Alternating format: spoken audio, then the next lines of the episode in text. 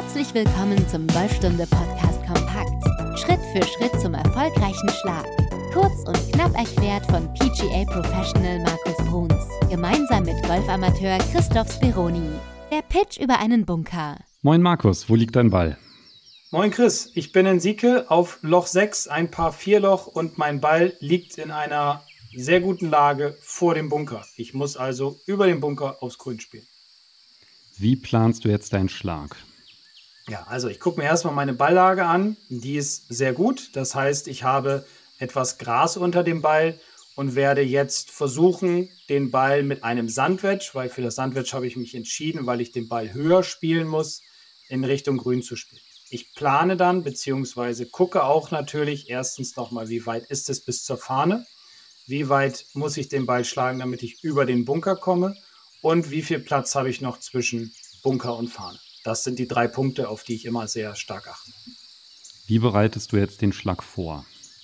Schlägerwahl habe ich bereits getroffen, also ich nehme mein Sandwedge, habe die Situation schon abgecheckt sozusagen und mache dann auch hier bewusst neben dem Ball ein paar Probeschwünge, um die Ballposition zu checken, ob ich den Ball in der richtigen Position habe, dass ich also auch erst den Ball und dann den Boden treffe und werde mir ein Gefühl für die Bewegung erarbeiten. Dabei achte ich immer darauf, dass ich den Landepunkt, den ich mir ausgesucht habe auf dem Grün, dass ich den visualisiere und danach meine Bewegung dann ausführe. Wie gehst du da konkret vor? Wie gehe ich konkret vor? Ich suche mir, wie gesagt, das habe ich vorher ja schon gemacht, bei der Planung und Vorbereitung achte ich immer auf den Landepunkt, auf die Landezone. Dann mache ich die Probeschwünge. Bei den Probeschwüngen mache ich immer bewusst eine gleichmäßige Bewegung, dass ich ja darüber mir ein Gefühl für den Bewegungsumfang gebe. Und wenn ich dann in meiner Endposition stehe, dann visualisiere ich weiterhin den Landepunkt, um den nicht zu vergessen und um meinem Körper das Gefühl für den richtigen Bewegungsumfang zu geben. Denn es ist nicht so wichtig, den Ball jetzt an die Fahne zu spielen, sondern es ist erstmal wichtig, den Ball über den Bunker auf das Grün zu spielen, in die Landezone herein und dass er dann halt den Rest noch ausläuft. Wie gehst du weiter vor, nachdem du dir jetzt das Gefühl für die Schwungbewegung erarbeitet hast? Dann gehe ich nochmal hinter den Ball, gucke mir ein Zwischenziel aus. Das ist maximal 20 bis 30 Zentimeter vom Ball entfernt in Richtung Landezone, Fahne in dieser Richtung. Dann gehe ich an meinen Ball heran, stelle den Schläger ran, natürlich aufpassen, dass der Ball sich nicht bewegt, also wenn er ein bisschen erhöht liegt, ein bisschen weiter hinten ansetzen, dass er nicht runterrollt. Greife meinen Schläger, versuche schon beim Greifen einen relativ lockeren Griffdruck zu haben, der beim kurzen Spiel sehr, sehr wichtig ist, der mir hilft, ähm, den, den Schläger mehr arbeiten zu lassen. Dann nehme ich den Stand ein, achte dabei auf meine Ballposition und dann bin ich eigentlich fertig und kann den Ball schlagen.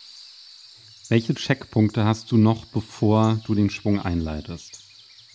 Bei solchen Schlägen atme ich immer, stelle mir nochmal die Landezone vor, versuche durch die Atmung, wie gesagt, Ruhe in den Körper hineinzubekommen, konzentriere mich voll auf meine Bewegung, die ich mir vorher mit mehreren Probeschwüngen angeeignet habe. Und der wichtigste Punkt oder die zwei wichtigsten Punkte sind, Vertrauen zu haben in das, was ich vor in der Vorbereitung ja, gemacht habe und in meinen Rhythmus, der zu einer gleichmäßigen, fließenden, durchschwingenden Bewegung führt. Mit welchem Gedanken leitest du jetzt den Schwung ein? Ich leite den Schwung ein, dass ich versuche einen oder dass ich einen stabilen Körper haben will, Unterkörper haben möchte, dass ich eine kompakte Bewegung habe. Das heißt für mich, ich leite den Schwung über meine Schultern ein, nicht über meine Hände, und dadurch fühle ich mich sehr kompakt und kann dadurch eine schöne gleichmäßige Bewegung ausführen. Dir hat die Folge gefallen? Wir freuen uns über deine Bewertung. Vergiss nicht, in die Podcast-Beschreibung zu schauen. Dort findest du weiterführende Videos und Tipps.